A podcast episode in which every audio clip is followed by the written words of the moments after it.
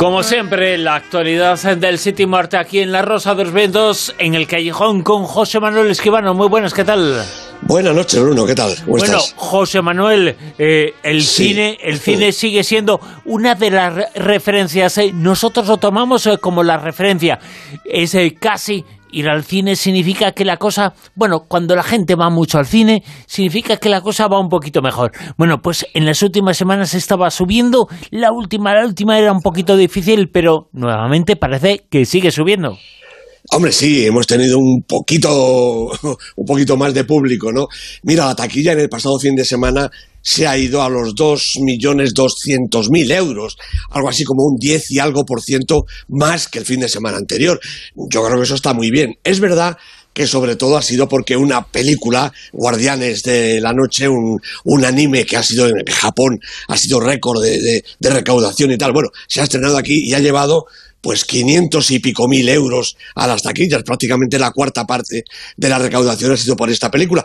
Pero en cualquier caso, esto es muy buena noticia porque quiere decir que si una película, las que sean, tiran de los espectadores para acudir a las salas, eso es buena noticia. Eso crea o por lo menos recupera tendencia, ¿no? Y yo creo que siempre que podamos decir que la taquilla ha aumentado, hombre, buena noticia siempre es, ¿no?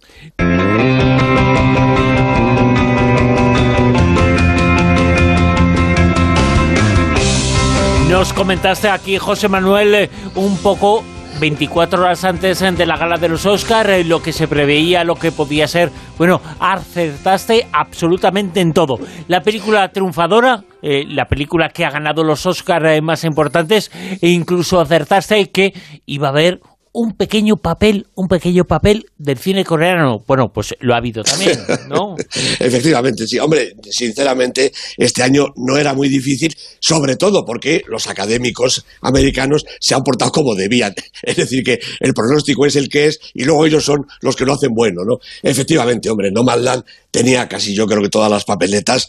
Al principio también estaba ahí Mank, otra película estupenda que se ha tenido que conformar pues con dos, dos premios que no están mal, mejor fotografía y mejor diseño de producción. Dos premios indiscutibles además para la, la, película, para Mank, ¿no? Pero bueno, Nomadland es la que ha ganado, es la que se ha llevado el Oscar. Su directora Chloe ha ganado el Oscar a la mejor directora, segunda vez en 93 años, Bruno, que gana una mujer el Oscar a la mejor dirección. Bien es verdad que hace muchísimo tiempo no había ninguna mujer nominada. Ha sido cuando poco a poco han ido llegando las directoras y poco a poco ya también, bueno, pues hemos tenido el segundo Oscar para una mujer, la chino-americana Chloe y Frances McDormand, que también era, pues, hombre, yo veía la pega de que ya tenía dos, dos Oscars, pero no les ha importado a los académicos, le han dado el tercero y desde luego es un Oscar muy merecido. Como el Anthony Hopkins, ¿cómo no dar un Oscar a la interpretación de este grandísimo eh, actor eh, que en El Padre, la película de Florian eh, Zeller, que ha ganado además el premio al guion adaptado, pues ha llevado el Oscar con todo merecimiento. Yo creía que había quizás una posibilidad de que los Oscar fueran también, pues como, como, otros años, ¿verdad?, a premiar estas otras minorías, ¿no? los actores y actrices de color. Bueno, ha habido también, ¿verdad? El actor de reparto ha sido Daniel Kaluuya y la actriz de reparto, como tú muy bien decías, Jung Jung Jung, la abuela de Minari, una mujer encantadora que además protagonizó uno de los momentos más emotivos y más divertidos de la noche, ¿no? Como también quizá el de Winterberg eh, cuando recogió el Oscar por otra ronda, otra de las grandísimas películas, otra quizá indiscutible en el palmarés, ¿verdad? Y se ha llevado el Oscar a la mejor película internacional, claro. Eh, Thomas Winterberg recordó a su hija fallecida al comienzo del rodaje, recordó a sus grandes intérpretes y fue un momento verdaderamente emotivo de, la noche. Comentamos ahora el comentario, la crítica de esta noche, una película que toca un tema que es importante, esa actualidad, tiene su parte eh, crítica, su parte de comentario. Vamos a escuchar eh, primero el trailer y después el comentario de José Manuel Esquivano. La película es Yalda, La noche del perdón. امیدوارم که به هر حال رضایت رو بگیم ایشالا ایشالا چرا آقای آید دیگه حتما دیگه تو رو خدا مون به شما آقای سه دو یک استودیو آنتن بسم الله الرحمن الرحیم به نام خداوند بخشنده مهربان سلام En versión original ese Sí. tráiler y la película, por supuesto, hay que verla en versión original que toca, eso sí, un tema importantísimo.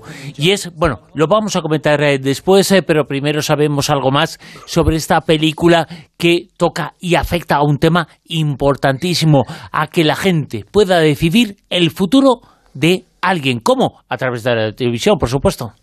Y qué futuro, además, ¿verdad? Yalda, la noche del perdón, la ha dirigido Masoud Bakshi, la producción es de Jacques Bidou y Marianne Dumoulin, el guion es del propio director, Masoud Bakshi, y los protagonistas, claro, poco conocidos aquí, Sadaf Asghari, Benat Jafari y Babak Karimi. Eh, bueno, mira, esta es una película iraní, ¿no? Desaparecido el gran maestro Abbas Kiarostami, el cine de ese país se fundamenta en nombres como Baman Gobadi, los Malbaf, padre e hija, eh, Majid Majidi, del que vamos a ver pronto una película, y Asghar Faradi, el más internacional de todos ellos. ¿no? Luego hay una serie importante de francotiradores pues que se hacen la vida, hacen cine buscándose la vida, ¿no? A veces jugándosela, como Jafar Panay, que está prohibido en, en su país, ¿no? Para rodar allí con capital propio o también foráneo, que suele facilitar un poquito más la aventura, como en este caso, ¿no? Bueno, a este último grupo pertenece este director, Masubasi, un reputado crítico, guionista, productor y sobre todo documentalista que ahora se ha pasado a la ficción, aunque sin abandonar de todo el género, como ahora veremos, ¿no? Su película Una familia respetable del 2012 obtuvo una notable repercusión en la quincena de los realizadores de Cannes y esta segunda ha conseguido el premio del jurado en Sundance el pasado año. Bueno, como prueba de esta voluntad de realismo, Yalda, la noche del perdón, empieza con un plano general de Teherán, con sus calles abarrotadas y con la presencia casi amenazante de la torre de la televisión. Y no es para menos, porque la cámara nos traslada enseguida a las puertas del edificio que se abren para tragarse a la joven Mariam y a sus vigilantes. Ella va a participar en el programa más importante y más definitivo de su vida. Con 22 años, Mariam se ha casado con su jefe, Nasser, de 65. Es un matrimonio provisional, algo que es normal en Irán, que depende de la voluntad del marido, por supuesto. No deben tener descendencia, pero Mariam se queda embarazada, surgen grandes disputas y la joven ha matado a su marido. Bien es verdad que parece ser accidentalmente y sin verdadera intención, pero es condenada a muerte. Y solo puede salvarla de la pena capital que Mona, la hija de su marido, la perdone en directo en ese famoso programa. El show es de máxima audiencia y está producido y realizado con el mayor lujo, claro, de la televisión iraní. Está conducido por una estrella nacional y mezcla el momento cumbre del posible perdón con entrevistas y variedades, incluida una actuación del ídolo pop del país, algo así como el Fari, pero vestido del Travolta del fiebre del sábado noche, algo inenarrable. Pero al fin llega el momento en que Mariam tiene que enfrentarse a Mona, pedirle clemencia y esperar que la mujer la perdone. Hasta ahí, y, también después, pasan muchas cosas, algunas verdaderamente sorprendentes. Masud Bakshi conduce el relato con mano firme y con unos protagonistas, como decía, desconocidos para nosotros, a excepción quizá de Babak Karimi, que interpreta al productor del programa, pero absolutamente entregados. El formato del espectáculo reproduce con toda fidelidad, según parece, el ambiente y los escenarios del auténtico reality, que con toda seguridad encandila a la ciudadanía iraní, aunque para el gusto occidental resulte tan recargado y apabullante que llega a dañar a la vista. Pero lo más importante es constatar cómo la película se desdobla en distintas realidades. Por un lado está la peripecia que vive Mariam, una pobre chica acusada y condenada de manera bárbara, que se ve obligada a pedir perdón públicamente y a esperar lo de la parte afectada. Una tensión que va creciendo según las circunstancias que aparecen, la hacen más y más potente y con un resultado absolutamente incierto. Pero por otra parte, todo lo que vemos es una agresión continua a nuestra conciencia civilizada. Las mujeres embutidas en sus velos, sometidas a la voluntad masculina. Los subterfugios que utilizan. La madre de Mariam, por ejemplo, es un horror de persona. La existencia de una legislación totalmente disparatada que condena a la ligera y que libera más a la ligera todavía.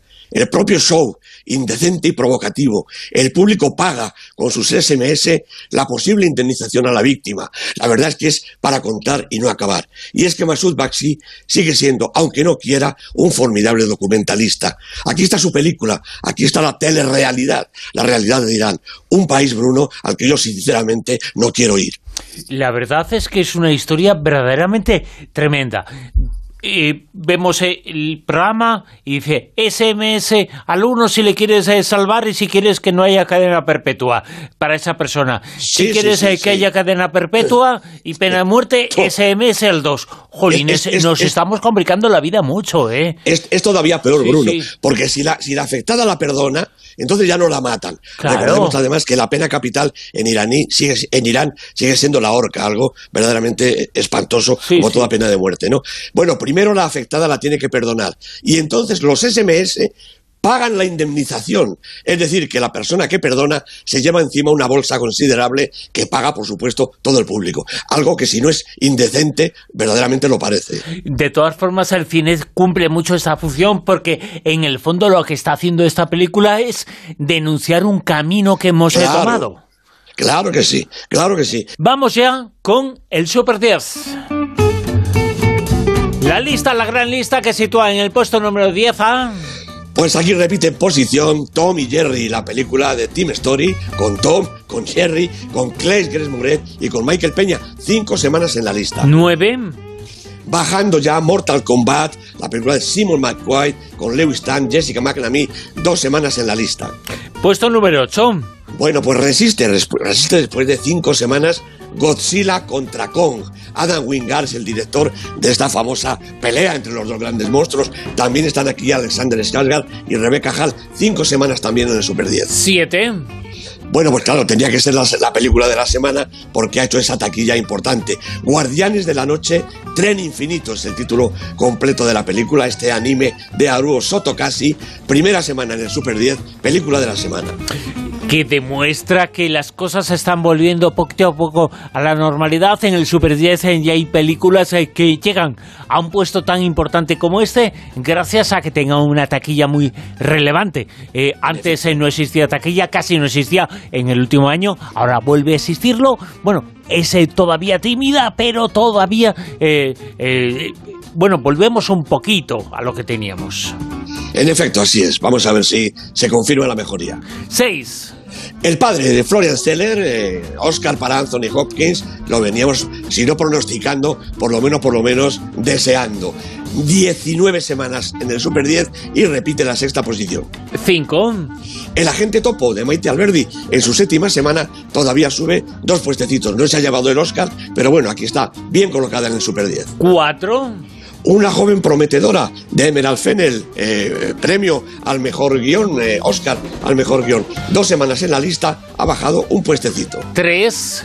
¿Por qué lo recuperan las niñas? Hay que ver, ¿eh? 34 semanas y todavía tiene mucha fuerza para subir un puesto en el Super 10. Pilar Palomero es su directora, Andrea Fandos, su encantadora protagonista. Eh, fíjate, cuando estabas eh, dando la lista, cuando en el puesto número 4 había desaparecido esta película, he pensado, bueno, por fin, bueno, por fin no, pero eh, ha salido de la lista, que era Pues algo, no. algo lógico. No, no, ha subido. Sí, hombre. Ha subido. Ha subido. Jolines, ha subido un puesto. Hombre, la verdad es que son centésimas las que separan a las primeras películas, ¿no? Pero bueno, es así. Eh, los datos son los datos. Puesto número 2. Otra ronda, película fantástica, Oscar eh, para Thomas Winterberg, con Matt Mikkelsen, Thomas Bolarsen, tres semanas en el Super 10, las tres en esta segunda posición. En lo más alto, puesto número 1.